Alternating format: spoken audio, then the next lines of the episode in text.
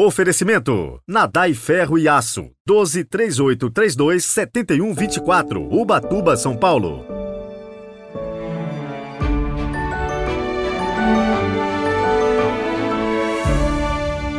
Olá, bem-vindos à liturgia deste sábado, 11 de março de 2023. Espero que esteja tudo bem aí contigo, com a sua família.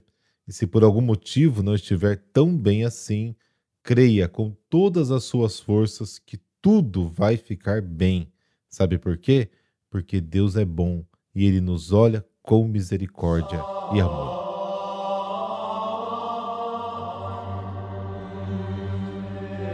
Pelo sinal da Santa Cruz, livrai-nos Deus, nosso Senhor, dos nossos inimigos. Ó Deus, que pelos exercícios da Quaresma já nos dais na terra participar dos bens do céu Guiai-nos de tal modo nesta vida que possamos chegar à luz em que habitais. Amém.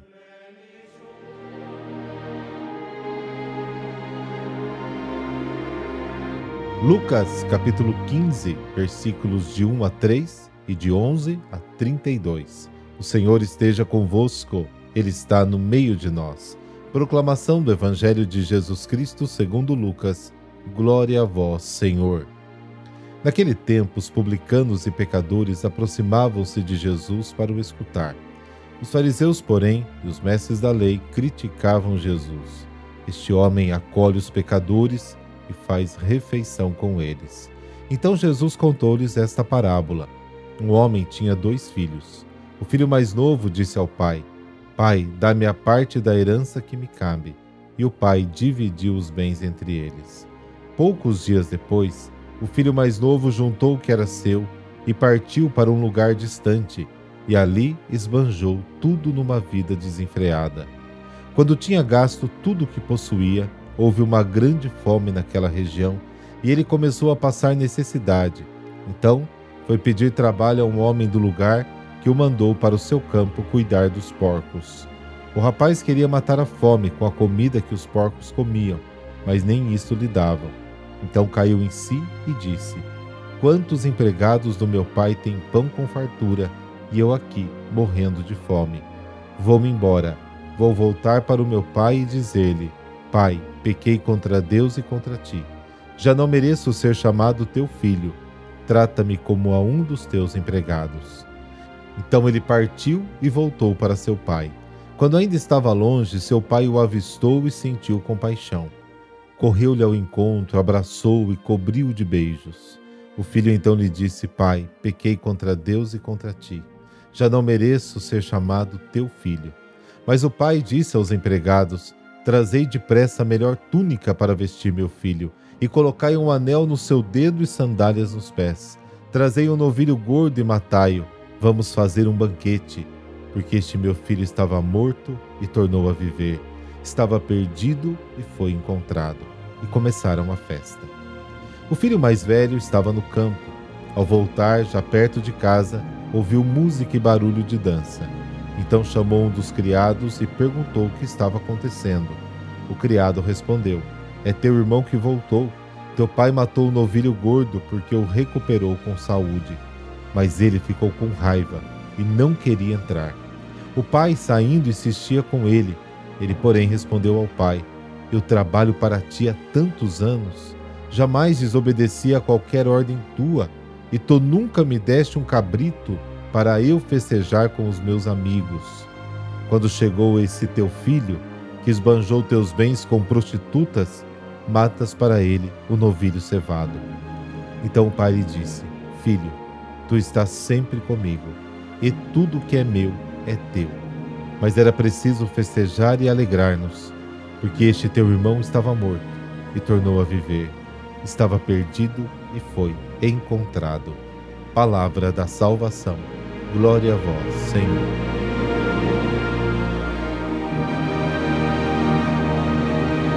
Esta parábola, bem conhecida por todos nós, revela o centro do Evangelho: Deus como Pai de ternura e misericórdia ele sente uma alegria infinita ao ver de longe o filho voltando para casa e convida todos para se alegrar com ele. Desde o início, Jesus come com os pecadores. Agora, ele também convida os justos. Atacado por eles com malícia, ele os contra-ataca com a sua bondade, porque quer convertê-los. Mas a conversão deles é mais difícil do que a dos pecadores.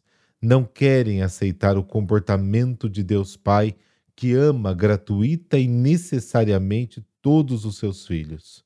A sua misericórdia não é proporcional aos méritos, mas à nossa miséria. Os pecadores, por causa da sua miséria, sentem necessidade de misericórdia.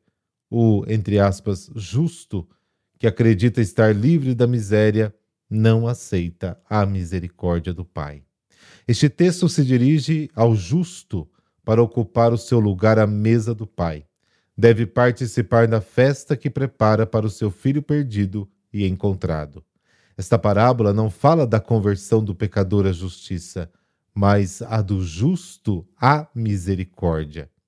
A graça que Deus demonstrou para conosco, que pelo pecado nos tornamos de certa forma seus inimigos, deve se refletir em nossa atitude para com os nossos inimigos e para com os nossos irmãos pecadores. O Pai não exclui nenhum filho do seu coração. Só dele é excluído quem exclui o irmão.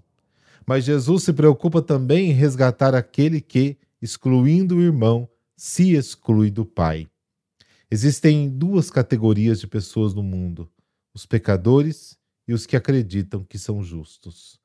Os pecadores, considerando-se sem direitos, encontraram o verdadeiro título para se aproximarem de Deus.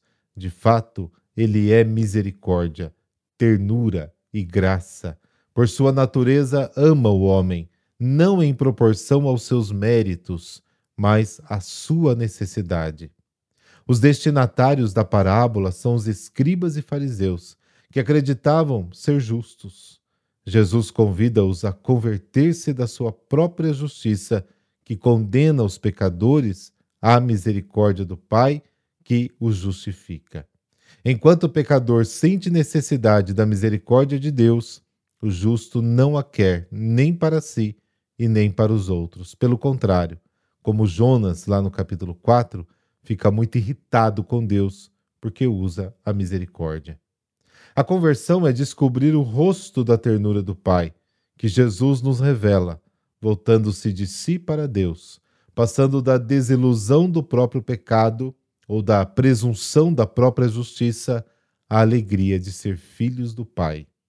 A raiz do pecado é a má opinião do pai, e essa opinião é comum aos dois filhos. O mais novo, para se libertar do pai, distancia-se dele com a degradação da rebelião, do esquecimento, da alienação ateia e do niilismo, que é o achar que tudo vai dar em nada. O outro, para zombar disso, torna-se servil. Ateísmo e religião servil libertinagem, ilegalismo, niilismo e vitimação brotam de uma única fonte, a falta de conhecimento de Deus. Esses dois filhos, que representam toda a humanidade, têm uma ideia errada sobre o Pai.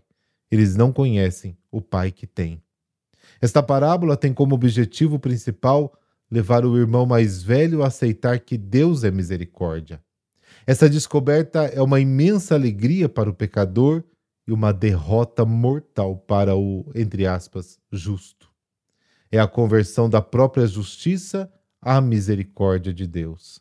A conversão consiste em voltar-se para o Pai, que se volta totalmente para nós e experimentar o seu amor por todos os seus filhos. Para isso, o, entre aspas, justo deve aceitar um Deus que ama os pecadores. Para aceitar o Pai, é preciso se converter necessariamente ao irmão.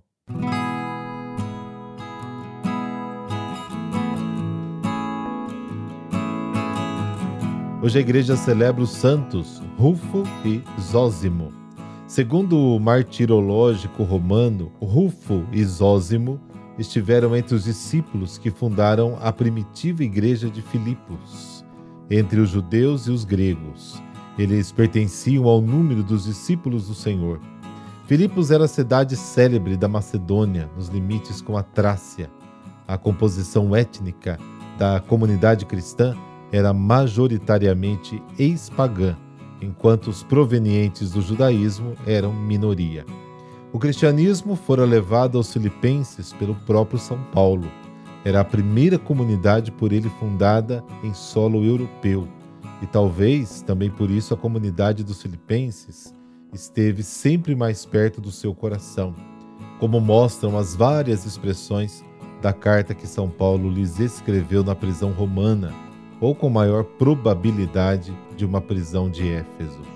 Conta-se que esses dois mártires estavam na companhia de São Paulo e Santo Inácio quando fundaram a primitiva igreja entre os judeus e gregos em Filipos, na Macedônia.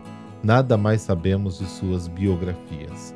São Policarpo, passando por Filipos a caminho do martírio, assim exortou os cristãos daquela comunidade: Exorto-vos a buscar a paciência, virtude que tendes visto em Rufo e Zósimo e nos outros apóstolos. Estejam certos que eles não têm corrido em vão, mas na justiça acompanham os passos do Senhor Jesus. Eles não amam o século presente, mas somente aquele que por nós morreu e ressuscitou. São Rufo e São Zósimo provavelmente sofreram martírio entre o ano de 107 e o ano de 118 em Filipos, na Macedônia. Senhor, pelos méritos de São Rufo e São Zósimo, nós os pedimos a graça do entendimento de que nessa vida somos peregrinos rumo ao céu. Tomai-nos pela mão e conduzi-nos, iluminai nossos caminhos, abençoa nossas famílias, nosso trabalho, nossa caminhada espiritual, que saibamos em todas as nossas atividades viver na humildade, na simplicidade e na caridade. Amém. Abençoe-vos o Deus Todo-Poderoso, Pai, Filho, Espírito Santo. Amém. Excelente sábado para você e nos encontramos amanhã.